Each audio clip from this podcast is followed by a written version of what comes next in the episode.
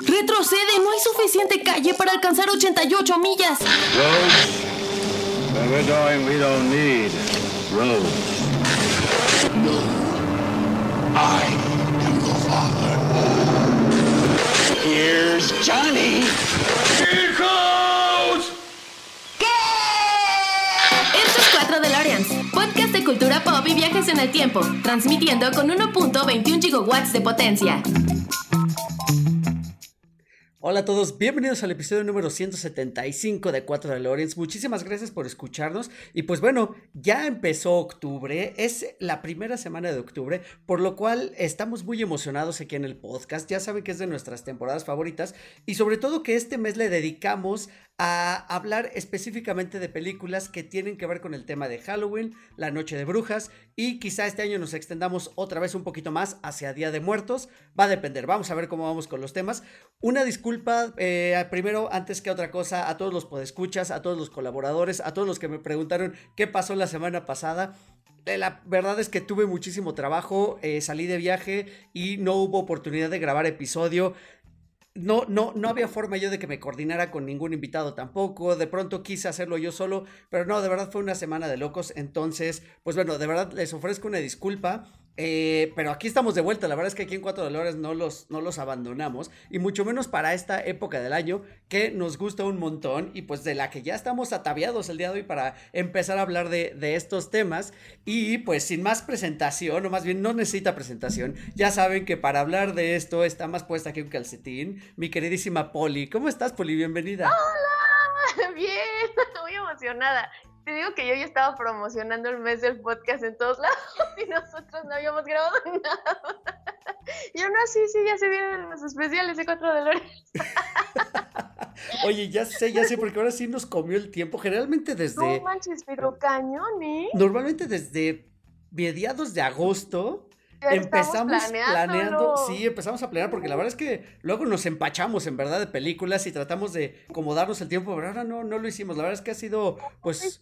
Mira, qué bueno que ha habido mucho trabajo porque la verdad ha sido eso más que otra cosa, pero tampoco no hay que abusar,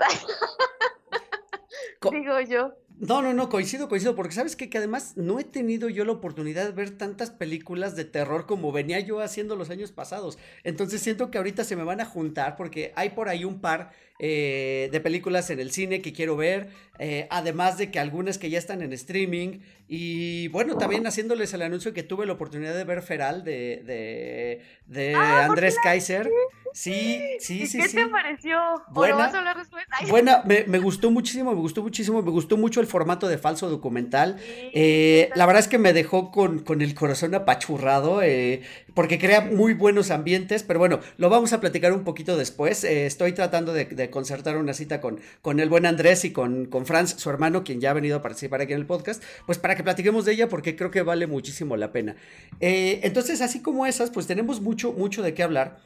Pero el primer tema del que les vamos a hablar el día de hoy en, en 4 DeLoreans, a propósito de, pues, de la temporada de Halloween o de Noche de Brujas, pues es precisamente películas de terror un poquito más dirigidas hacia los niños o que un niño puede ver fácilmente.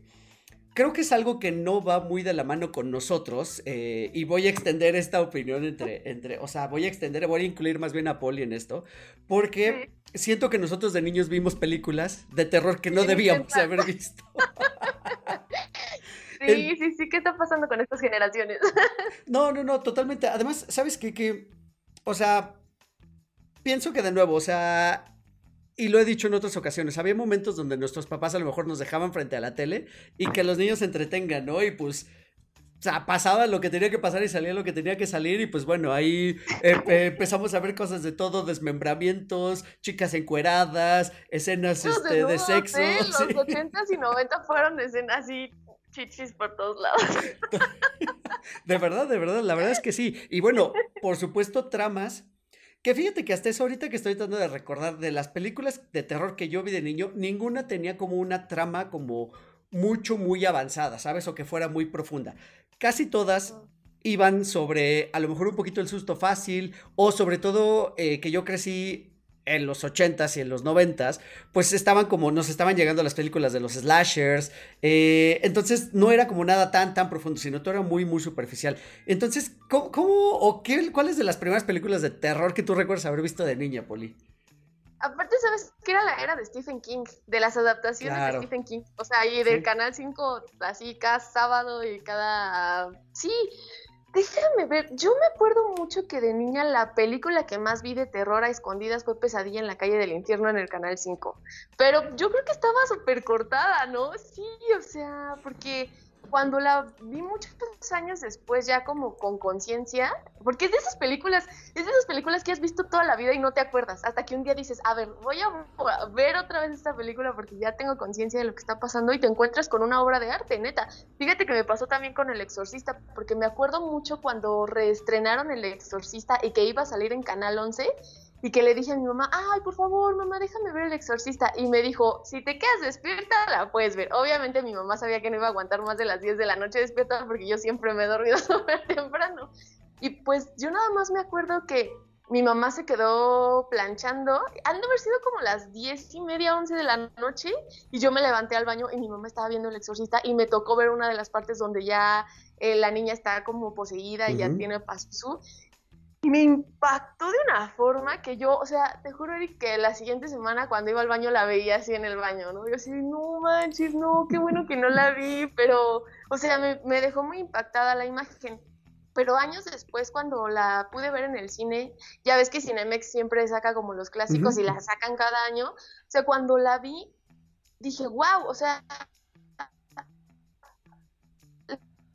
sismo no es nada, ¿sabes? O sea, son 20 minutos del final de la película a lo mucho y todo lo demás, la neta es un peliculón, o sea, está hecha de una forma increíble. ¿Sabes? Mucha gente dice, no, es que me impacta mucho la película, no la puedo ver. Pero yo creo que más allá de el impacto que causa la escena del exorcismo, que te digo que es el final de la película, toda la demás, neta que es un peliculón, ¿eh? Y, y yo creo que aquí, entre esto que decías, ¿no? Creo que es de esas películas que ya tenían una trama más complicada, que creo que pasó mucho en los 70s, ya en los 80s como que se relajó eso, pero de verdad que es una gran, o sea, una gran obra de cine, más allá del impresión, o sea, el maquillaje impresionante y todo el sonido que trae y que también eso la vuelve incómoda y bla, bla, bla. Pero yo creo que esas son las dos películas que más recuerdo y pues la de It, ¿sabes? O sea, la miniserie, Claro. que nunca, esa nunca me dio miedo, ¿eh? O sea, como que no, no, o sea, nunca causó un impacto en mí como las otras películas. Fíjate que qué bueno que mencionas ahorita It, eh, de la cual creo que debemos un episodio desde, lo, desde que empezamos a, a hacer este proyecto, porque, porque It, como está eh, filmada o grabada, porque fue más bien una miniserie para televisión, eh, se aleja muchísimo de la novela, que la novela sí es muy compleja, tiene temas psicológicos muy profundos, y al contrario, esta película o miniserie no los tiene. Tiene un tono muchísimo más adolescente y de aventura, que incluso eso se ve trasladado a la nueva versión, a la reciente versión que fue de 2018 y 2019, si no me equivoco, o 17-18, y que a su vez creo que se ve influenciado Guillermo del Toro cuando hace, eh, bueno, no, Guillermo del Toro como productor y más bien el director de Trolls, se me fue ahorita el, el nombre de, de este personaje, cuando hace eh, historias de terror para contar en la oscuridad. Tienen como ese mismo feeling, ¿no? De un grupo de niños que tienen una aventura eh, y que sí tiene algunos sustos, pero tampoco es tan, tan, tan, este, pues sí, no es, no es tan aterradora, No es tan fuerte, exacto. Sí, no es, no es tan agresiva. O sea, sí es violenta, pero no es tan agresiva. Y que no es tan gráfica tampoco, o sea, creo que muchas de las escenas Tampoco. violentas quedan sugeridas. O sea, cuando le, creo que lo más fuerte es cuando a Georgie le, le, le arrancan el brazo, pero tampoco es como que se vea el cuerpo así de, "Ah", ¿sabes? O sea, la sangre volando por ahí, o sea, me explico, como que todo estaba muy, muy bien filmado de esa manera, con tomas muy cerraditas para que no se, no se notara todo eso. Y al contrario, sí va generando un ambiente de suspenso súper, súper padre. Entonces, creo que no era, o sea, debo reconocer que no es una película que quizá debas de ver a una edad como muy, muy tierna, pero que definitivamente a partir de unos 13, 14 años, o un- yo creo que desde Ah, unos por 12 tal vez. Desde los siete. Ay. Pues no sé, no, no estoy tan seguro, pero, pero bueno, creo que justo ese es el, el, el, objetivo de este, de este episodio que les estamos entregando el día de hoy. Que también lo hicimos porque, más allá de que la época de Halloween sea de películas de terror, pues también significa diversión, ¿no? O sea, también es como, como diversión, como buena onda, como como eso, como tomar ese ambiente de... Que todos la pasen bien, ¿no? Sí, De los sustos, pero cada quien a su nivel. Eso también está padre. Claro, claro, claro, totalmente. O sea, no es, no es como asustar en mala onda, ¿no? Sino como, pues disfrutar la festividad como tal. ¿eh? No, y pues por eso se ha trasladado a que si los dulces, que si los disfraces, que si los maquillajes, que si las decoraciones. O sea, todo se ha vuelto como mucho más amigable, ¿no? Y lo hablábamos en algún momento, o sea, trasladar todo eso que es la muerte a un plano mucho más amigable y agradable y disfrutar de él. Entonces creo que también es como el objetivo de, de esta charla que, que, estamos teniendo el día de hoy. Y pues bueno, para, para este fin y este propósito, elegimos tres películas que la verdad es que nos costó trabajo porque estuvimos analizando varias opciones y pasamos por algunas que eran como súper tetas. O sea, tan babosas sí. como Hotel Transilvania, por ejemplo. Exacto, sí, no, no. ¿No? O algunas muy subidas de tono, o un poquito más subidas de tono, como precisamente eh, historias de terror para contar en la oscuridad. Que si bien no es propiamente una situación tan madura, pero sí está, como para niños, sí es un poquito más inflada. Ah, sí está, sí está violentita. Eh. Ahora que la volví a ver, eh, dije, ah, o sea ya pensándolo así, desde el punto en que partimos, dije, sí está, sí hay escenas, no, no tan fuertes, te digo, pero sí hay unas que dices, ok, sí está violento. Sí, sí, coincido, coincido. Entonces por eso nos costó un poquito de trabajo y pues bueno, a final de cuentas recortamos la lista a tres películas que creo que son bastante amigables. Eh, una de ellas tiene como una profundidad que para un adulto puede ser mucho más disfrutable, pero bueno, este, a un nivel como de lectura infantil creo que está, está más que maravillosa. Pero pues si te parece bien, empezamos, este, Poli, y pues hablando precisamente de Noche de Brujas y de Brujas y del tema que está de moda, porque además se acaba de estrenar hace unos días la segunda parte de esta película, una secuela directa 25 años después prácticamente. Y pues bueno, estamos hablando de Abracadabra o Hocus Pocus, como fue el nombre original, del año 1993. Primera pregunta antes de empezar. ¿Ya viste la segunda parte? No, y tengo ganas de verla, fíjate, tengo ganas de verla, porque curiosamente, y es, esta parte se la quiero dedicar a mi prima Paulina, porque ella siempre me decía, es que me gusta mucho Hocus Pocus. Y yo decía, ay, qué flujera. Es una película que yo nunca había visto de niña. Nunca la vi de niña. Uh -huh. Nunca, nunca, nunca. La vi hace, yo creo que a principios de este año la vi. Y la vi porque dije, tengo ganas de ver algo oscurillo, pero no tan denso. Y me la puse a ver y dije, wow, o sea, Qué, qué, bonita ambientación tiene la película. Sí es algo que me hubiera gustado ver de niña, pero por necia intensa como siempre, sabes cómo soy yo, Eric. Nunca lo hice. Y, y, es que no, ¿sabes qué? También es una película que yo no recuerdo haber visto tanto en la tele, o sea, no sé, o sea, yo no me acuerdo, de verdad, yo no me acuerdo así como, como lo que te estoy diciendo, ¿no? O sea, que pasaba cada, no sé, cada mes, o Freddy, o estas películas que pasaban como mucho en el 5 como permanencia voluntaria, pero yo de Hocus Pocus no me acuerdo, entonces cuando veía las imágenes y así a mis amigos que, que decían, ay, este Hocus Pocus, yo decía, ay, no, eso de estar muy ñoño, ah, no será. Pero no, cuando la vi, la neta es que dije, órale, me, me, llevé una gran sorpresa. Y la verdad sí quiero ver la segunda porque tengo mucha curiosidad de ver cómo es que las van a regresar, ¿sabes? O sea, eso es lo que me da mucha uh -huh. curiosidad. Sí, fíjate que esta película, por lo que estuve leyendo hoy en la tarde, fue como un fracaso de taquilla en realidad cuando Disney la, la estrena en cines no, no pegó mucho, pero luego a lo largo del tiempo la fueron transmitiendo en el canal ya de, de Disney Channel, en, en los servicios de, de, de, cable. Es que yo me adinerada, entonces yo no. por eso yo no la vi. no, just, y justo es a lo, que, a lo que quería yo comentar, que ahorita mencionabas que quizá no la pasaban tanto ni en el 5, ni en el 7, ni en los eh, ni en las barras que nosotros solíamos ver en, en, en tele abierta. Por lo mismo, seguramente los derechos eran este, pues bastante caros. O muy exclusivos, ¿no? Uh -huh. o ex, ajá, o tenían esa exclusividad, ¿no? Y como pues era de las pocas o de los productos como estrella a lo mejor de temporada que tenían, pues preferían guardárselo para ellos mismos, ¿no? Para seguir como jalando hacia, hacia, su, hacia su canal de, de televisión. Y Y que bueno, pues hablando en general de la historia, me parece que es una película muy, muy entretenida, es una película muy festiva, es una película que si bien tiene ese arquetipo y ese estereotipo de la bruja, eh, de la bruja escaldufa. Pero ¿sabes qué? Sí, pero no, ¿sabes? Es, eso, me, eso me gustó porque justo... ¿Sabes qué personaje me gusta mucho? El personaje de la niña, de la hermana que sale vestida de bruja. Y ella dice, es que a mí me gustan las brujas, ¿sabes? O sea, como de, ah, yo soy la bruja. Y creo que justo esta película conjuga, porque, por ejemplo, tú sabes el problema que tengo yo con las películas de bruja, ¿no? O sea, todos estos estigmas que les ponen y como esta satanización y bla, bla, bla. Pero justo creo que aquí se conjuga eso, ¿no? O sea, como las brujas malas, malas, malas y las brujas buena onda, porque al final yo creo que la niña todo el tiempo está del lado de la magia, ¿sabes? Pero como de un lado más luminoso. Y eso siento que se conjuga en la película. Claro, claro, es verdad, porque digo, más allá de la brujería en el estricto sentido de la palabra, creo que la película te habla de magia. Eh, te habla, como dices, de ilusión incluso, y de la transición también entre la inocencia y la pérdida de la misma. ¿No? O sea, porque tiene como esos dos valores. O sea, tiene como personajes principales a una niña de ¿siete? ¿ocho años? Eh, unos siete, ocho años, sí, claro. Más o menos. y, al, y, al, adolescente, ¿no? Que está en ese cambio.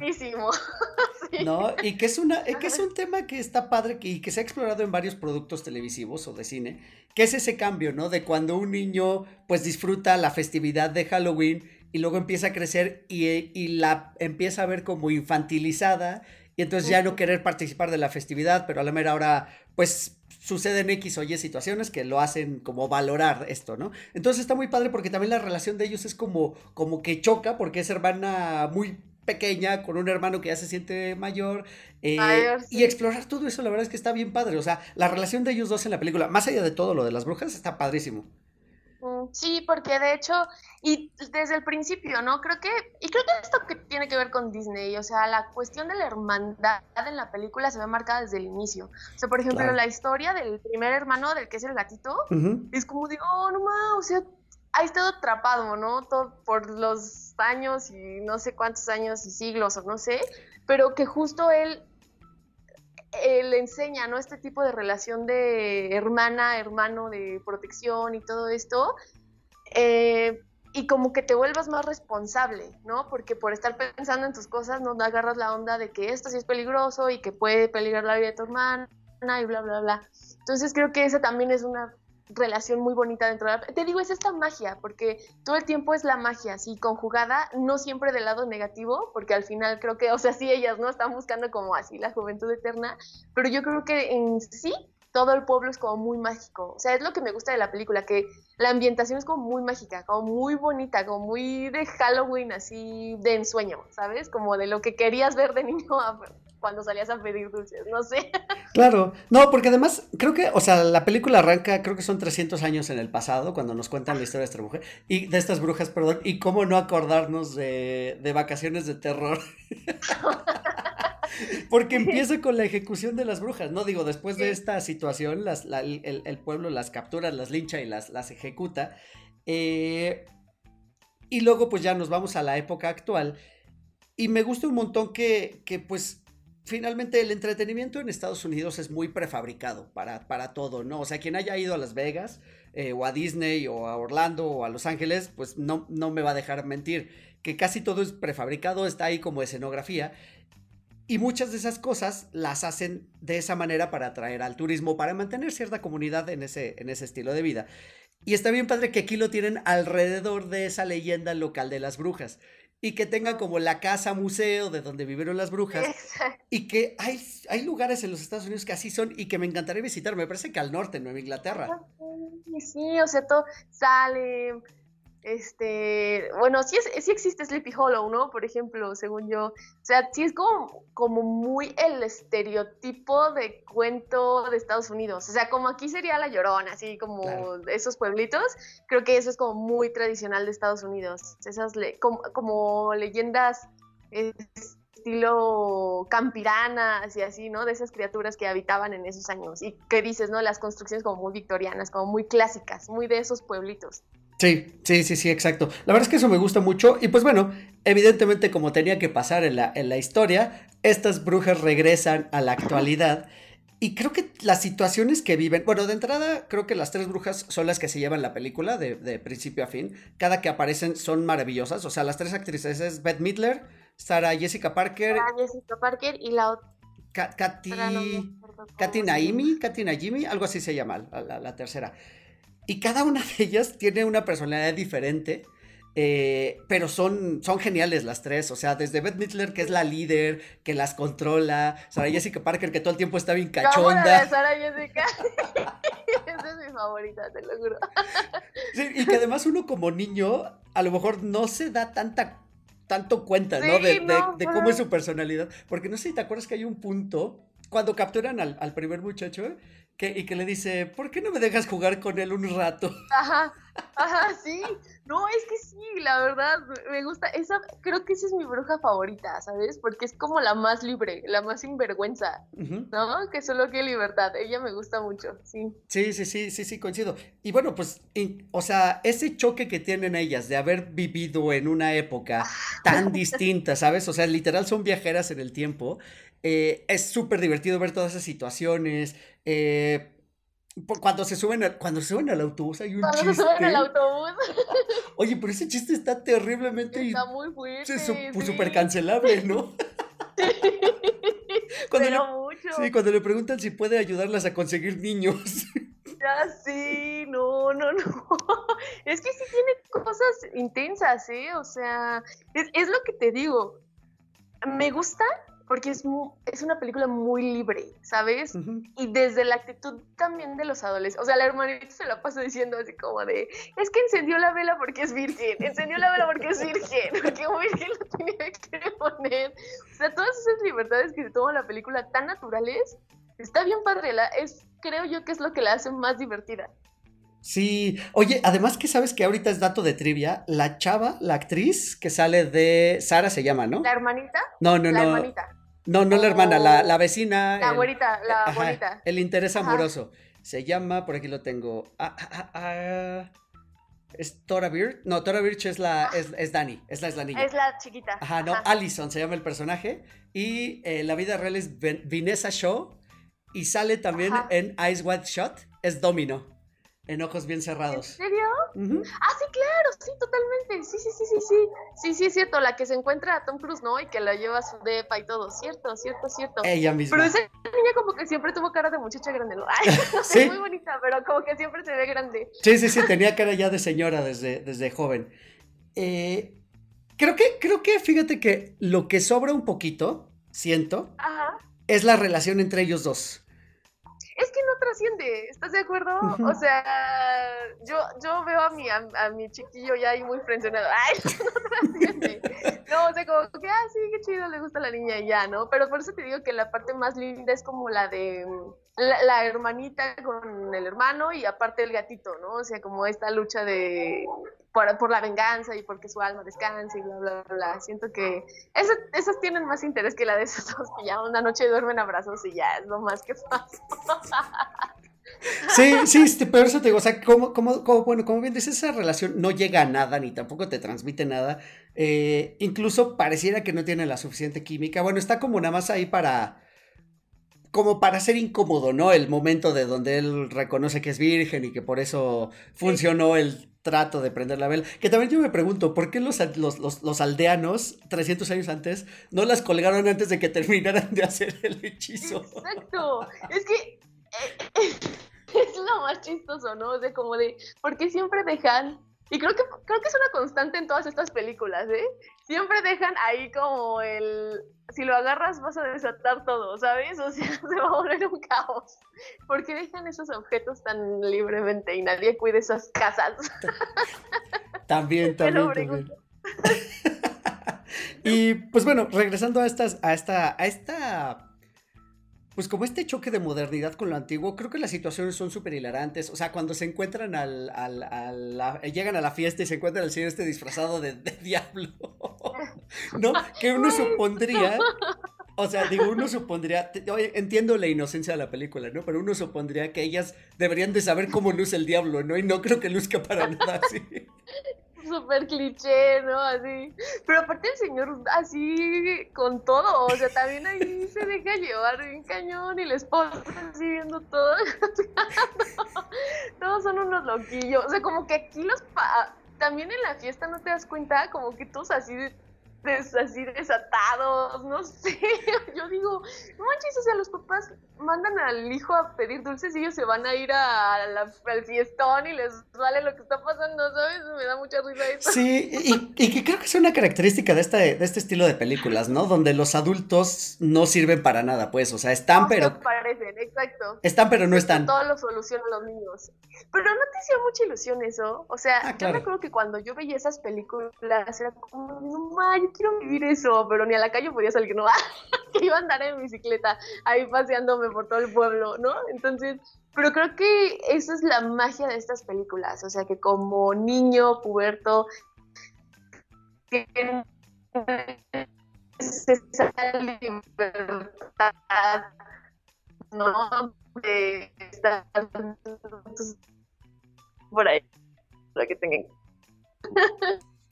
Sí, sí, o sea, creo que cumple muy bien con esos propósitos, definitivamente, con el propósito de, ser entretenida, de ser divertida, de mostrarte una aventura. Eh, digo, creo que está de más contarles el, final. En realidad, no sé si te acuerdas también del chiste este del, del, zombie, eh, que es el esposo de una, bueno, ex esposo de una de las brujas, pero que la engañó con la otra y entonces le cosieron la boca para que no dijera los secretos. También todo súper enredado con ese zombie. Es que, es que es lo que te digo, o sea, hay como muchas, digo, está bien, ¿no? Está bien. Yo creo que mm, esas libertades que no se me hacen tan propias de Disney y está bien, y que a veces ya caen mal en las películas que, ay, tengas que ser todo tan correcto y tan no sé, como muy a la fuerza, ¿sabes? Creo que esas cosas salen más bonitas así al natural. Y siento que ahora cuidan mucho como esos puntos. Sí, está bien, sí hay cosas que tienen que cambiar en el mundo y como no ser tan cretinos y lo que sea, pero no estaban tan desatados, ¿sabes? O sea, también el cliché este de los vatos que son gandallas, así como los rockerillos, que también están bien inmensos, ¿no? O sea, tampoco tienen nada de relevante la película, pero es divertido también ver cómo les llega el castigo, ¿no? O sea, también por andarse portando mal. Es que es lo que te digo, como que las brujas no tienen jurisdicción, no, no tienen un lado bueno ni malo, solo actúan porque lo quieren hacer así y es todo. Claro, sí, sí, sí. No, o sea, y además creo que bien lo mencionas, y ahorita lo dijiste con estos personajes. Ellos reciben como su merecido y sin embargo no es como aleccionador, no es como algo que sí podríamos ver hoy en día, ¿no? Que a lo mejor tratan más, más productos de serlo. Eh, y bueno, pues ya sabemos, o sea, insisto, no creo que no vale la pena que les que, que, lleguemos al final, pues, porque el final pues es un poquito es un poquito obvio. De nuevo, aquí este lo que sí está padre es que los niños se valen como de su inteligencia para engañar a las a las brujas. El primer intento de acabar con ellas es bastante cruel porque las quieren Bueno, no las quieren incinerar, las, las incineran. ¿No sabes? Las incineran, pero es la, o sea, toda la vida es lo que te han dicho que deberías de hacer. porque no lo harías. Sí, sí, sí, sí, desde Hansel y Gretel. Exacto, entonces esa es la solución, hasta lo dice, ¿no? Este, creo que sí lo menciona, como después lo hicieron en Salem, ¿no? Algo así, creo que sí lo menciona o ya me confundí de película, no sé, pero, no, ya me confundí de película, pero justo, o sea, te digo, es como la manera que se te ocurre, pues préndela a fuego. Sí, sí, sí, sí, y pues bueno, ya al final de cuentas consiguen que pase el tiempo, pensen la maldición, este, todos felices. Este momento de despedida con, con, el gato, este, ¿se llama Vincent? ¿El gato, si no me equivoco? Creo que sí. Creo que sí. Pero, pero es como un momento así, hasta un poquito de, de, de, como tierno y de lagrimita, pero es de, bueno, pues se acabó la maldición, la maldición también era para mí y pues ya. Y, se reencuentra con, la hermana, ¿no? En, en, en, un segundo plano más, más astral. Y pues bueno, queda como un final feliz para todos que insisto, creo que como historia autoconclusiva estaba muy bien. Y creo que también me llena de curiosidad que haya una segunda parte, que definitivamente no se necesitaba. Y mientras no sea algo que sea que esté como ligado específicamente, sino que a lo mejor sea otra obra totalmente libre y que tenga a lo mejor las mismas características, creo que por ahí, por ahí está bien. A lo mejor quien nos está escuchando ahorita ya la vio y va a decir, estás equivocado y está pasando esto y esto y esto.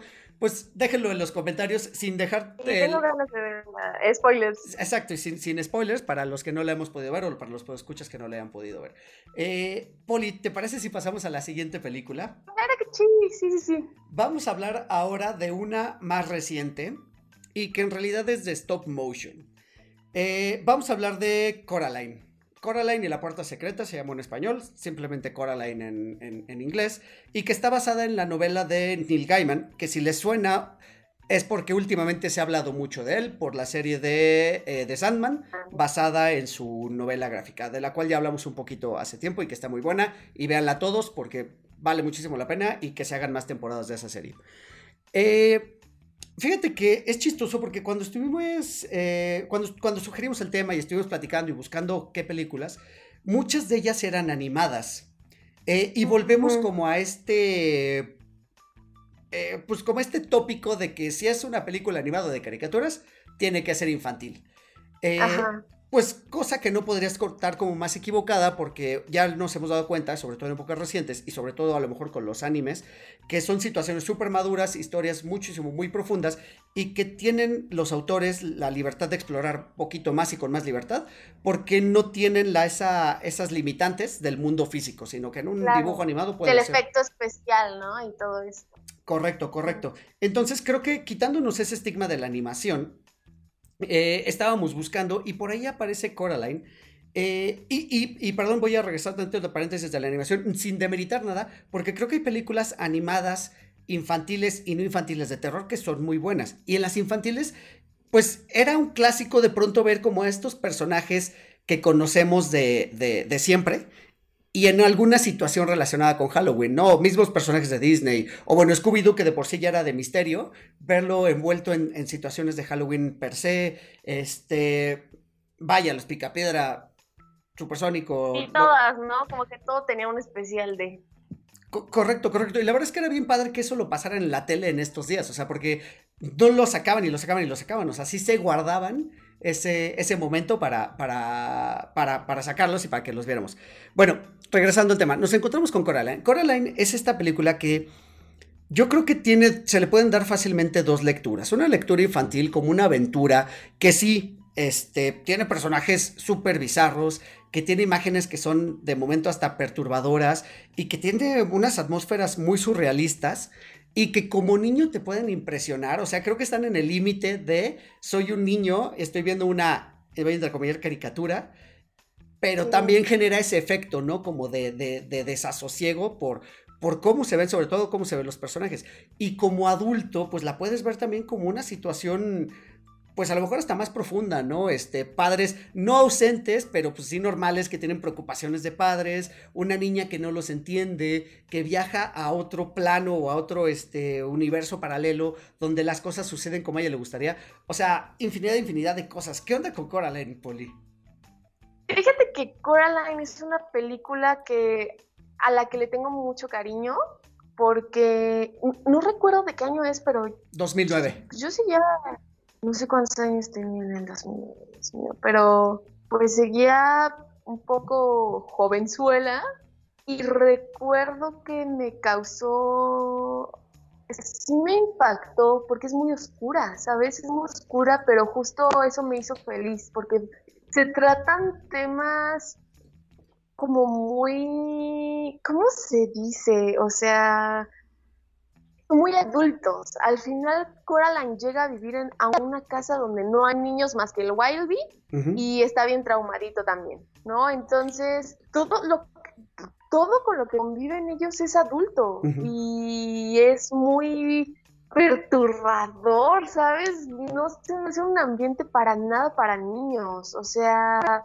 desde la casa, desde la forma en la que es, no es un lugar para niños y los vecinos mucho menos. Entonces, para mí Coraline fue como una como una especie de fábula, ¿sabes? Que, que te deja esta moraleja de wow, o sea, tú siempre vas deseando por ahí algo más eh, porque creo que a todos nos pasa que idealizamos lo que nos hubiera gustado que fueran nuestros padres con nosotros, ¿no? Y pues no sé, a lo mejor como dices, por esta disfunción en el hogar o porque quisieras más atención, son como muchas cosas, ¿no? Y cuando te das cuenta de que lo que tienes, porque creo que esta es la lección que deja, ¿no? O sea, lo que tienes es lo más increíble, ¿sabes? Y cuando estás buscando como esa perfección y todas las trampas que hay detrás de eso, está bien tétrico. O sea, que como, es que quisiera recordar cuántos años tenía cuando la vi, porque neta, yo me acuerdo que yo seguía como chavilla y decía, wow, o sea, el otro mundo, donde sale la otra madre, es una cosa bien intensa, ¿sabes? Eh, no sé cómo decir. No, pero sí es muy tétrica, ¿sabes? Es muy tétrica y creo que al final eso es lo que me gusta. Y sabes que me da mucha curiosidad y al mismo tiempo emoción, esta conexión que existe de los gatos con el mundo místico, que también pasa en Coraline, ¿no? También es un gatito negro que los va conectando por estos mundos es algo que, me gusta mucho, el misticismo de los gatos y cómo entra en estas películas como en una constante, ¿no? Del mundo del más allá y este plano. Está, está bonito eso de, de, estas historias. ¿Y sabes qué me causa mucha inquietud de Coraline? Las hermanas. No manches. Son de los personajes. Es que te digo una cosa, me recuerdan mucho a todas mis tías abuelas, así. Las amo, las amo, las amo, las amo. Te lo juro, tenía una tía abuela que se me imagina muchísimo a una y me encanta. Te lo juro, te lo juro, me encanta. Bueno, es que voy a hacer un pequeño paréntesis muy rápido eh, y complementando lo que decías acerca de los gatos. Y pues para no irnos muy lejos, pues Egipto precisamente se caracterizaba porque los gatos acompañaban a los difuntos hacia el más allá, ¿no? Y pues ahí está que los enterraban con los pobres gatos y los gatos, ¿qué culpa tenían? Pero bueno. Ah, pero sí, tienes razón, ha sido súper místico y de hecho, regresando lo mismo al de, al de Hocus Pocus, eh, y, y a este, a este estereotipo de la bruja, pues la bruja está acompañada de ciertas mascotas, ¿no? Y cuando no es un, un, búho o un cuervo, es un gato, o sea, como que siempre están presentes ahí, ¿no? Y creo que es algo general. De hecho, también eso de que relacionemos a los gatos negros con la mala suerte, pues tiene muchísimo que ver con lo mismo, ¿no? O sea... Pero ¿sabes algo? Justo hace poco estaba viendo un documental en Netflix que está muy bonito, que se llama justo, es algo de los gatos. Y me pareció muy curioso que ahora que estás mencionando esto, los gatos han sido criaturas que han acompañado al hombre. No, no se han dejado domesticar tanto como los perros, pero son criaturas que han sido muy fieles a la compañía y a la ayuda. Entonces, en el, documental explican que los gatos como dices, en Egipto, pero también en Europa, sobre todo cuando empezaron a cultivar, pues se juntaban muchas ratas. Entonces los gatos eran los que se encargaban de aniquilarlas. Pero ¿qué crees?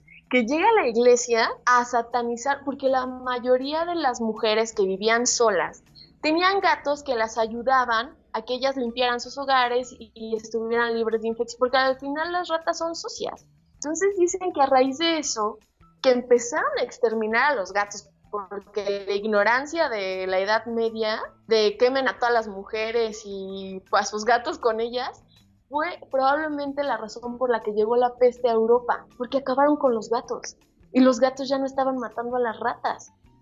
Entonces, es increíble justo esta eh, conjunción del gato humano ayuda, ¿sabes? Este trabajo en equipo que naturalmente existe.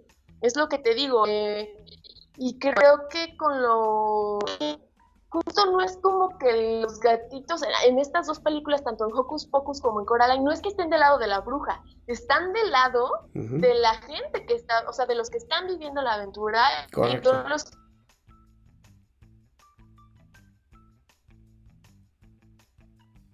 esa búsqueda. Sí, sí, correcto. La verdad es que, o sea, qué buen paréntesis salió con este tema de los gatos, porque es verdad, o sea, están como, sobre todo aquí en Coraline, puede pasar de un plano a otro sin ningún problema.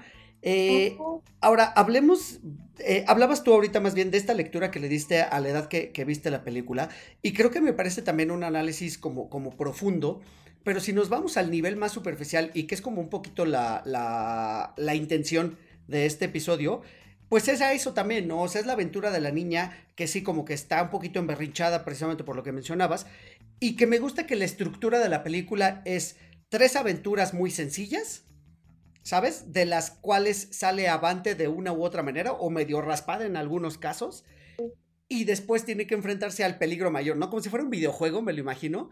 Como que son tres aventuras y luego el jefe final.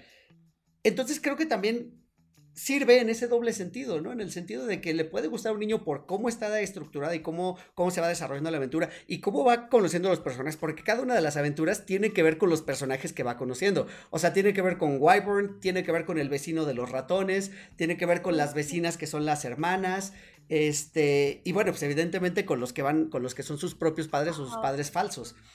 Eh, la abuelita del Wildby. Exacto, exacto, exacto.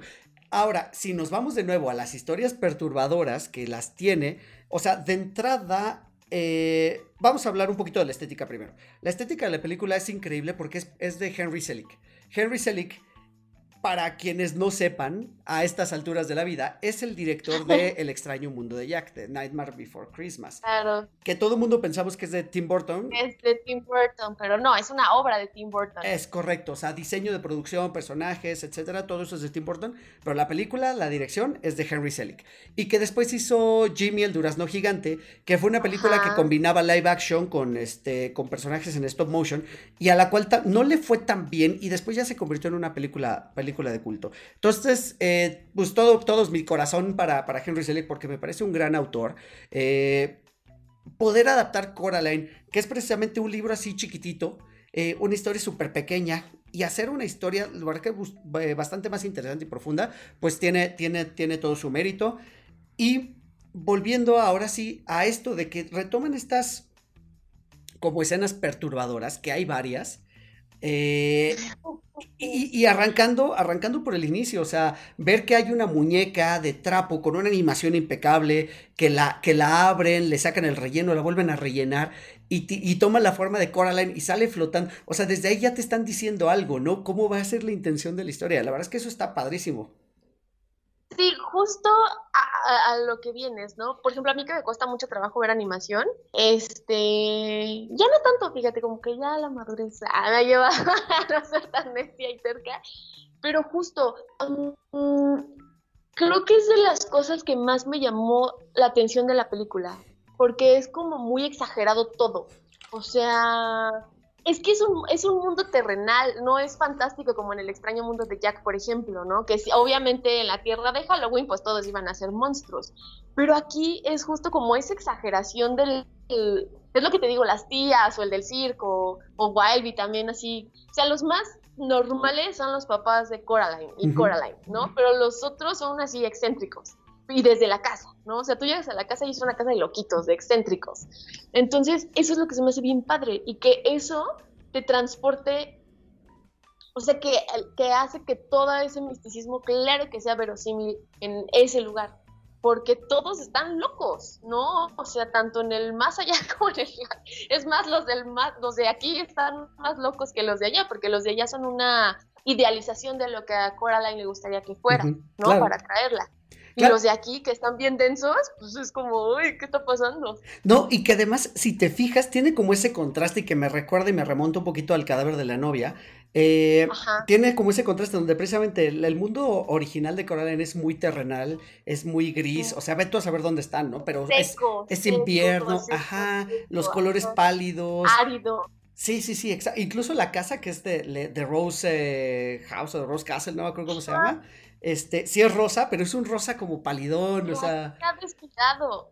totalmente, totalmente. Y cuando cruza por esta puerta que le enseña un ratón, precisamente lo sigue y encuentra eh, este otro mundo. Son malos?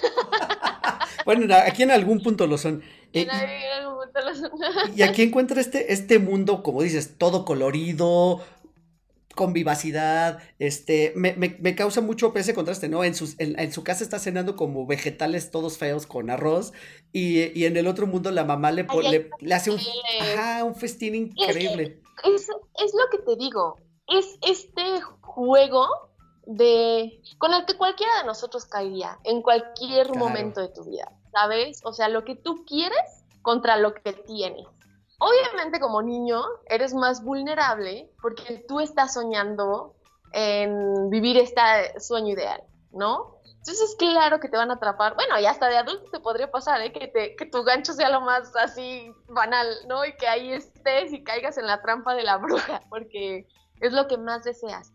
Entonces, es, eso para mí es lo que lo hace todavía como más tétrico, ¿sabes? Es como lo que todo el tiempo te han dicho tus papás que no hagas, que no aceptes nada de los extraños porque te puede pasar algo. Es justo, es, esa es la historia, ¿no? O sea, que te veas deslumbrado, pero por todo, ¿eh? Porque hasta el Wild, ya que lo, le cosa la boca, porque se da cuenta que el Wildby original es como bien fastidiosito, o sea, que hasta eso se convierta para Coraline en, ¿eh? está chido, esto es lo que me gusta, pues también está, es que Coraline también está bien densa, ¿eh? O sea, Justo. las cosas que ella desea también son un tanto crueles, ¿sabes? O sea, no es una niña 100% inocente, para nada. Sí, sí, sí, sí, no, o sea, al punto donde llega a desear que sus papás desaparezcan. Y, y, y voy telas que se la cumplen, y entonces ahí sí. Y me quedo con los otros sin problema, porque ahí sí me tratan bien. Pero es lo que te digo, o sea, es aprender a no deslumbrarte con cosas que no puedes tener, porque así no es la vida, ojalá así fuera, ¿no? Y creo, te digo, creo que esa es de las cosas que a mí me dejó como más impactada de la película uh -huh. cuando la vi, ¿no? O sea, esta trampa, porque creo yo que esa es la parte cruel de, de la mamá del de otro lado, ¿no? Uh -huh. O sea, como es una ¿cómo se dice? Es una pre, eh, como una cazadora uh -huh. viendo a su, a su, a su presa, sí. ¿sabes? A lo que se va a comer. Sí. Y cómo lo está trayendo. Sí. Entonces, dices, órale, sí está, está bien locochón esto. Sí, sí, sí. No, y sabes qué? que también ya se vuelve perturbador cuando, cuando por fin revela como las, sus intenciones reales y que y que cómo se va transformando Exacto. sabes o sea que empieza y así de repente ya está en araña horrible que es como de wow sí. pero que sabes algo que Cora lo deja pasar muchas veces sabes uh -huh. o sea como mmm, tal vez puede aguantar un poco más ¿sabes? Sí, sí, bueno, es que ella está deslumbrada en realidad por este mundo fantástico, o sea, está embelesada con esto, que es lo que ella ha estado deseando, ¿no? Eh, y que vaya, que tenga, que tenga que ser como ese golpe de realidad, de, sí, sí, como, como metaforizado con lo de los ojos de botón, pero que en realidad es, es, en realidad, pues es otra intención la que lleva por ahí la, la bruja. ¿no? Sí, qué fuerte está eso de los ojos de botón. ¿No? O sea que es una imagen muy impactante, uh -huh. ¿no? Creo yo que lo, todo lo que tiene que ver, bueno, por ahí lo llegué a leer, ¿no? O sea que todo lo que para nosotros en un rostro es como deshumanizado, siempre va a causar como ruido, ¿sabes? Como de, wow, ¿por qué no tienes ojos? ¿Sabes? O sea, claro. E-, ese tipo de cosas siempre va a ser como impactante, porque no es una imagen a la que estemos acostumbrados como humanos humanos. Claro. Entonces, que sean justo los sí es como, ok, porque es lo único que cambia, ¿sabes? No, o sea, es, creo que tiene mucho que ver con esta situación del alma. O sea, porque justo es esto, ¿no? O sea, los ojos también conllevan muchas cosas, ¿no? En, en toda nuestra eh, como aura, ¿no? Y de nuestro, del alma y todo esto. Entonces creo que por eso específicamente también los ojos de botón, ¿no? Sí, Sí, sí, sí, definitivamente. La verdad es que está, está padrísimo. Eh, ya igual, la forma en que se resuelve, pues también tiene su, sus momentos de aventura, sus momentos, este, incluso de jumpscare en algún punto, sus momentos de terror, de ansiedad. Y, y, bueno, la atención al detalle de cómo suceden los acontecimientos está padrísimo. O sea, cómo regresa, cómo, cómo se encuentra con, con, los papás y dice, oye, pues si me acabo de ir hace 10 minutos y regresé, ¿no? O sea, pero que te da a entender que toda esa aventura no sabemos si pasó realmente en su cabeza o sí. dónde sucedió. La verdad es que eso está, eso está bien, bien padre. O sea, creo que Coraline es una película que definitivamente puedes ver de niño y luego la puedes ver de grande y darle todas estas sí, lecturas que además... Correcto, correcto, correcto. La verdad es que, híjole, y creo que de Coral nos podríamos seguir hablando muchísimo porque tiene muchísimas cosas. Hay, hay, por, nada más por dar un ejemplo muy básico. No sé si se han fijado que la mamá real trae un collarín. Ah, Y en algún momento menciona que tuvieron un, un accidente, que chocaron. Y cuando ves el coche, el coche trae la defensa como doblada, así como metida. O sea, eso es atención al detalle, ¿sabes? O sea, es algo que no mencionan tanto, pero... Y así como son esas pequeñas cosas, hay varias más. O sea, creo que cada vez que la ve uno puede encontrarle más, más y más detalles que ver a esta, a esta película. Y pues bueno, o sea, creo que la recomendamos bastante. Esta película se puede ver en Apple TV, está a la renta por 50 pesos y a la compra, si no me equivoco, por 150, algo por el estilo. seguro que también está en YouTube o así, ¿no? Ya ves que, o en Amazon, ¿no? Todo esto. Está como no tan difícil de encontrar. Sí, sí, sí, sí, sí, sí, es muy probable. Y bueno, la anterior Hocus Pocus, por supuesto, en este En Disney. Disney Plus. Entonces no, no hay mayor problema. ¿Y qué te parece si vamos a la última de estas tres que estamos platicando el día de hoy? Porque es una película maravillosa que yo pensé que no había visto. Y cuando la empecé a ver, me empezaron a llegar flashazos, flashazos, flashazos. Y, y me empecé a acordar de todo esto. Y la verdad es que es una película súper padre, muy divertida, de 1987 y que se llama The Monster Squad. Y que qué bárbaro, o sea, qué buena recomendación, porque también tiene todo este espíritu de película de los ochentas, tiene de nuevo todo este espíritu de unos niños que se, que, que de un grupo de niños pues, donde parece que son los únicos que habitan el mundo o que se dan cuenta de las cosas que suceden a su alrededor, porque de nuevo los adultos aquí ni pintan para nada, ¿no? Ya Eh, sé, te digo, el, el ideal de niño. Sí, y que volvemos a lo mismo, juegan de nuevo con estas etapas entre la inocencia, los niños, la infantilidad y, y un poquito la pérdida de ella con un par de personajes que se agregan a este, a este equipo. Eh, y que bueno, que además arranca como buena película adolescente ochentera con, con, este, con la- los niños en la situación de escuela, ¿no? Y los problemas que van viendo, que si los maestros los regañan, que si están este, obsesionados, en este caso en vez de con cómics y superhéroes, los niños están obsesionados con Con monstruos, este... Pero igual, oye, no, no, igual empieza como un poco como Hocus Pocus, ¿no? O sea, con esta leyenda de Ah, bueno, sí, claro. lo que pasó en el pueblo y por qué ahora vamos a enfrentarnos a esta maldición y todo esto, ¿no? Sí, sí, sí, sí, sí, sí. Sí, de hecho, de hecho arranca con una escena pues como de acción, igual lo mismo, unos, unos este, aldeanos de algún pueblo yendo al castillo de Drácula, eh, liderados por Van Helsing, por cierto. Es que Eh, es lo que te iba a decir, se me hace muy Van Helsing de Hugh Jackman este inicio, ¿sabes? Sí, sí, sí, sí, total, total.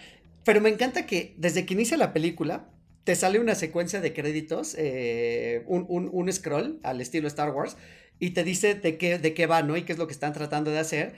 Y justo te ponen, o sea, estaban intentando acabar con el mal para toda la eternidad, bla, bla, bla, bla, bla, pero fallaron, así.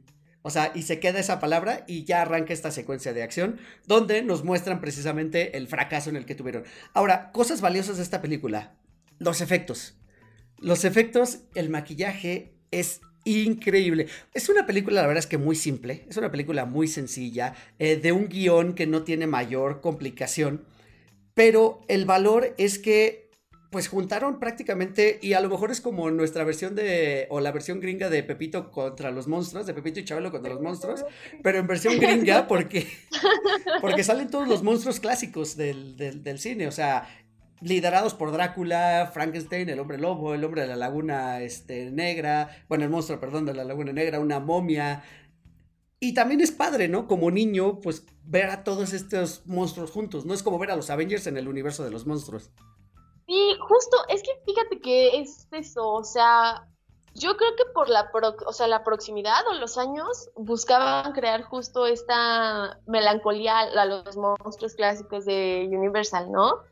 ¿No adoras a Frankenstein? Es que Frankenstein es un personaje que siempre voy a adorar, pero en todos lados, ¿sabes? O sea, es lo más bonito que hay. Bueno, el monstruo, no, no Frankenstein, ¿no? No el doctor, el monstruo, así es lo más bonito que hay. Pero justo está padre que, como dices, a pesar de que es una película llena como de mucho cliché, o sea, desde el Drácula y el hombre lobo y el monstruo de la laguna y la momia y cómo van a resolver las cosas, este... Creo, o sea, fíjate, esta es una película que me hubiera gustado ver de niña también. y no la vi de niña. O sea, no sé a dónde había estado toda mi vida. Esta película me la recomendó mi maestro de cine de terror cuando estuve en el curso de vampiros y, dijo, es un buen Drácula. O sea, sorprendentemente es una película donde sí es un Drácula bien maldito, ¿sabes? bien intenso, a pesar de que es para niños. Y por eso la vi, me gustó mucho. Dije, wow, esta es una película que me hubiera encantado ver de niña, porque tampoco está tan inocente, ¿eh? Bueno, a ver, voy a hacer, voy a regresarme un poquito hablando de lo que decías de Frankenstein. Aquí Frankenstein tiene una escena que me hizo un callback absoluto a la clásica. Y es la escena del lago. ¿Recuerdas esa escena del lago donde Frankenstein original ahoga a la niña? Y aquí en esta, pues es más bien como, como la contraparte, ¿no? Porque aquí Frankenstein se enamora como de la, de, la, de la inocencia de esta niña, que no lo ve como un monstruo, lo ve simplemente como un gigante. Como un así, como un amigote, ¿no? Es que sí, eh, creo que la parte de Frankenstein, para mí de esta película, es mi favorita. O sea, siento que el personaje tiene la esencia de lo que siempre pasa con, Frank, con el monstruo de Frankenstein, ¿no? O sea, que es un ser completamente perdido porque fue creado. No, o sea, no es que sea malo, o sea, es una creación imperfecta y que está buscando la la compañía o la aceptación porque está muy confundido. Entonces, como dices, esta referencia para mí, hasta no sé, siento que tal vez el director le tenía un poco de cariño, ¿no? O el guionista y dijo, ay, creo que es el momento de redimirlo porque lo merece, pobrecito, porque generalmente son crueles con él, ¿sabes? Y creo yo que justo la parte del monstruo tiene mucho que ver con la desgracia de encontrarse con la mano del hombre creo que ese es el verdadero problema de Frankenstein, ¿no? O sea, es imperfecto porque fue creado por un hombre. Entonces, por eso tiene todos estos monstruos y que no sabe qué hacer. Entonces, creo que en esta película le dan la oportunidad de redimirse y eso es lo que me gusta mucho. Sí, sí, sí, sí, coincido. O sea, creo que, o sea, como personaje aquí lo meten, lo hace muy bien porque incluso, pues, la, trama es muy sencilla. Eh, están estos monstruos que quieren por alguna, de algún, por algún motivo estuvieron dormidos, que es algo que tampoco queda como tan claro, simplemente nos dijeron, estuvieron dormidos algún tiempo, llegan a la época actual, que pues son finales de los ochentas, y, y, pues quieren dominar el mundo de nuevo, ¿no? Y todos ellos son unos canijos, todos son unos malditos, empezando por, por este Drácula, que es The Master, o sea, a él, a él se refieren como The Master, y todos le hacen caso, ¿no? O sea, el único que medio lucha es el hombre lobo, pero en su forma de humano. Porque cuando se convierte en lobo es un esclavo más, o sea, no, no puede. Eh, y de ahí afuera todos los demás, pues son literal, o sea, una movie es un muerto reanimado. El, el monstruo de la laguna, pues literal obedece también a ciegas. sí. ese no tiene voluntad, ¿no? Por lo menos no hace, por lo menos no hace el ruido, el ruido horrible que hacen Pepito. Así lo hace mi gato. y este. Y bueno, pues se reúnen estos monstruos, tienen que conseguir un talismán para poder conseguir su objetivo. Los, Estos niños se dan cuenta, encuentran este diario de, de, de, Van Helsing y les dice cómo detenerlos y se van haciendo de aliados en el camino, ¿no? De un adolescente que es un poquito más grande y que sirve para que la trama avance porque como adolescente puede hacerse de ciertos ítems como armas que pueden utilizar en contra de los monstruos. Eh, pues la, hermana de uno de los niños que también vienen con ese mismo chiste de, de, la virginidad, porque también se supone que necesitan una virgen para poder acabar con los monstruos, ¿no? Hacer como el hechizo. Eh... Ay, que no funciona, ¿verdad? no, no funciona. porque Milhouse no cuenta. sí. Este. Y bueno, se vienen todas este, este, estas situaciones, pero como decías, creo que Drácula como el artífice y aquí el, el, genio detrás de esta conspiración para reinar de nuevo con toda la, la, maldad que pueda, está muy bien interpretado, como dices, es porque es serio, es serio, o sea, es serio, es seco, es fuerte, este, no se anda con rodeos. A la niña, en algún punto, esta niñata, que también es una niñita como de 5 años, la levanta del cuello, o sea. Sí, es muy cruel, es un Drácula bien cruel, ¿eh? O sea, en ningún momento se toca el corazón para nada. Y yo creo que Digo, todavía veo más suave a Bela Lugosi que a este Drácula, porque todavía el de Christopher Lee es más agresivo, ¿no? A mí el de Christopher Lee me gusta mucho. Yo creo que este y el de, de Monster Squad es de los más agresivos que he visto, porque todavía el de Van Helsing es como más elegante, como que se toma su tiempo, ¿no? Nah, este le vale, este Sí. va con todo a lo que tiene que hacer.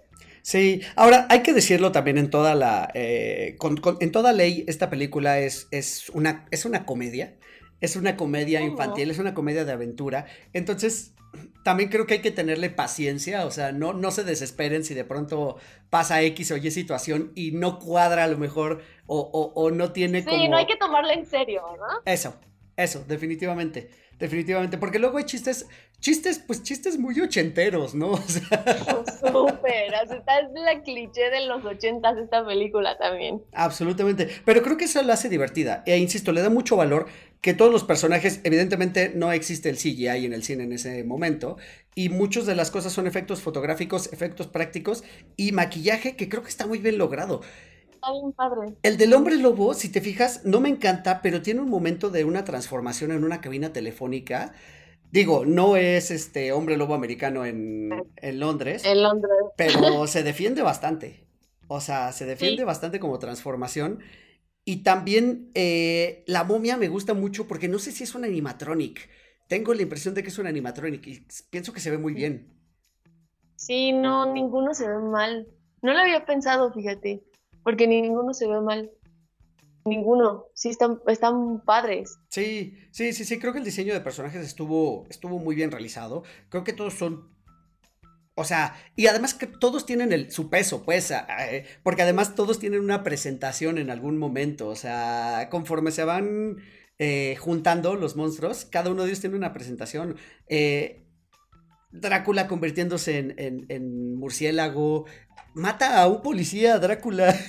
O sea, en una película que parecía que no iba a pasar nada de eso, mata a un policía ahí. Este, o sea, hay, hay varias cosas que son, que son medio fuertes, ¿no? El hombre lobo también ya ves que se despacha por ahí a unos. A unos. O sea, es, todo eso está bien padre, o sea, sí tiene, insisto, muchísimo, muchísimo valor. Y pues bueno, la resolución, pues es la que nos, las- la que nos cabía esperar, pero con un pequeño giro que es, eh, que, y, y bueno, spoilers si no lo han visto, que es este, que, que, que el drag, que, que, perdón, Frankenstein, al volverse aliado, eh, pues ayuda finalmente a estos niños a derrotar a Drácula Ajá. y a conseguir que, pues, eliminar el mal del mundo, digamos. Supongo que hasta la próxima, porque, porque sí, porque tiene que pasar. ya sé.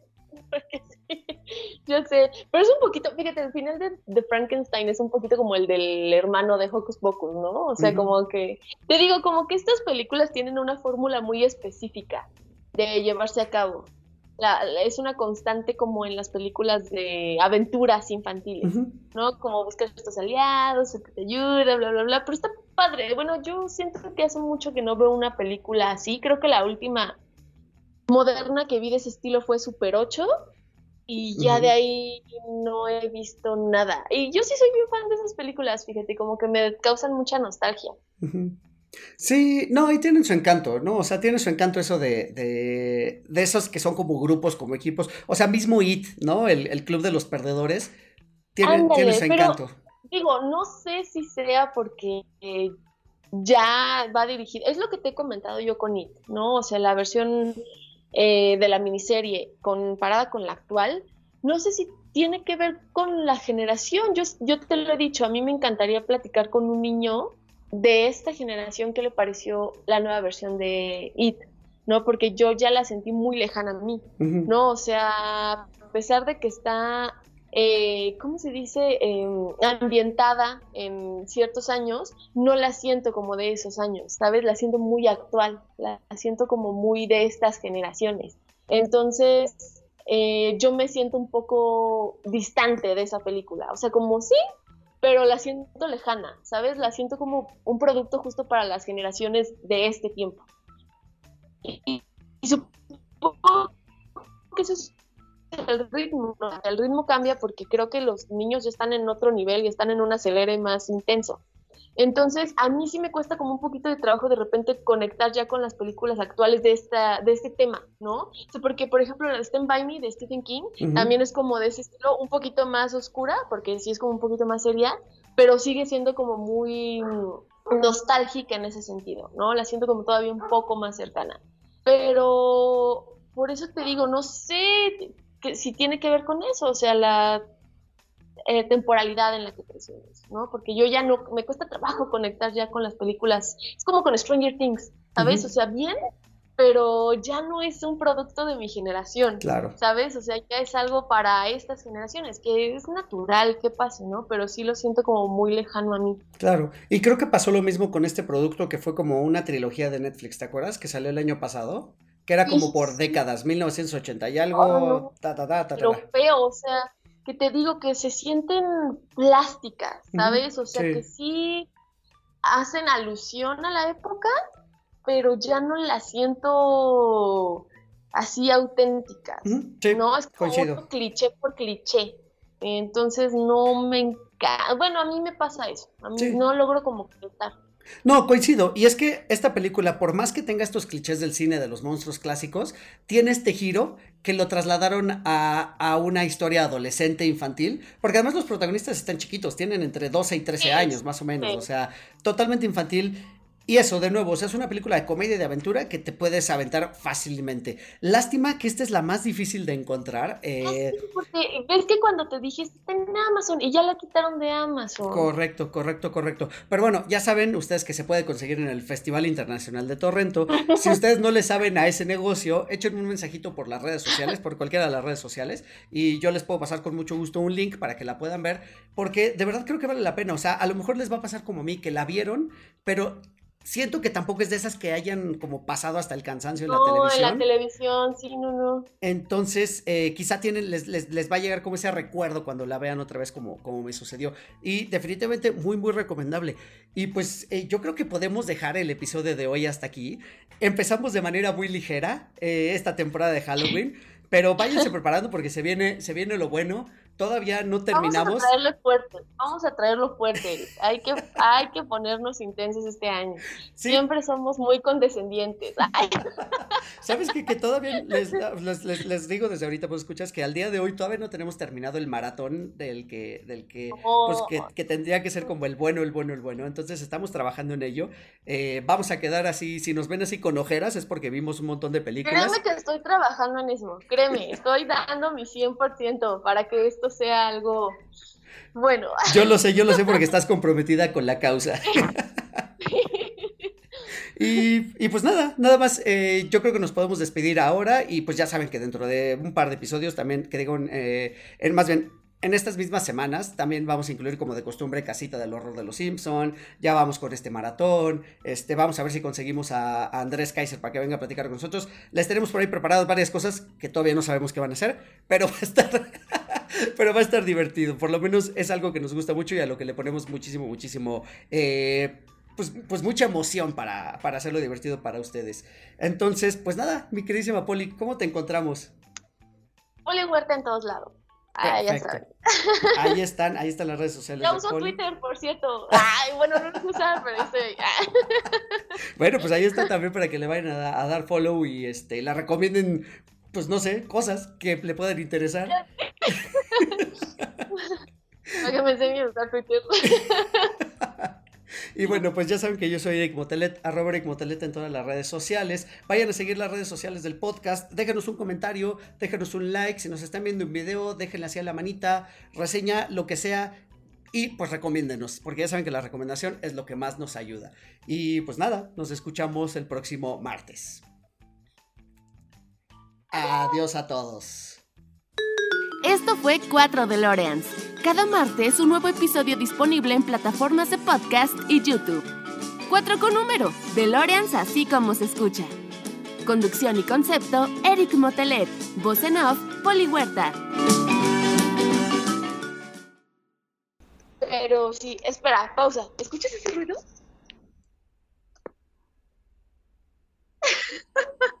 ¿No? Ok, ok, entonces tal vez son los de aquí.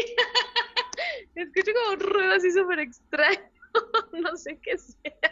¿Pero en tu casa o en los audífonos? La verdad, no sé, no sé si son los audífonos y ya paró. ¿Aún no escuchas? No, no escuché Ah, nada. oye, ok. Nunca escuché nada. Ok, sí se escuchó rarísimo, se escuchó rarísimo. Bueno, ya, seguiré.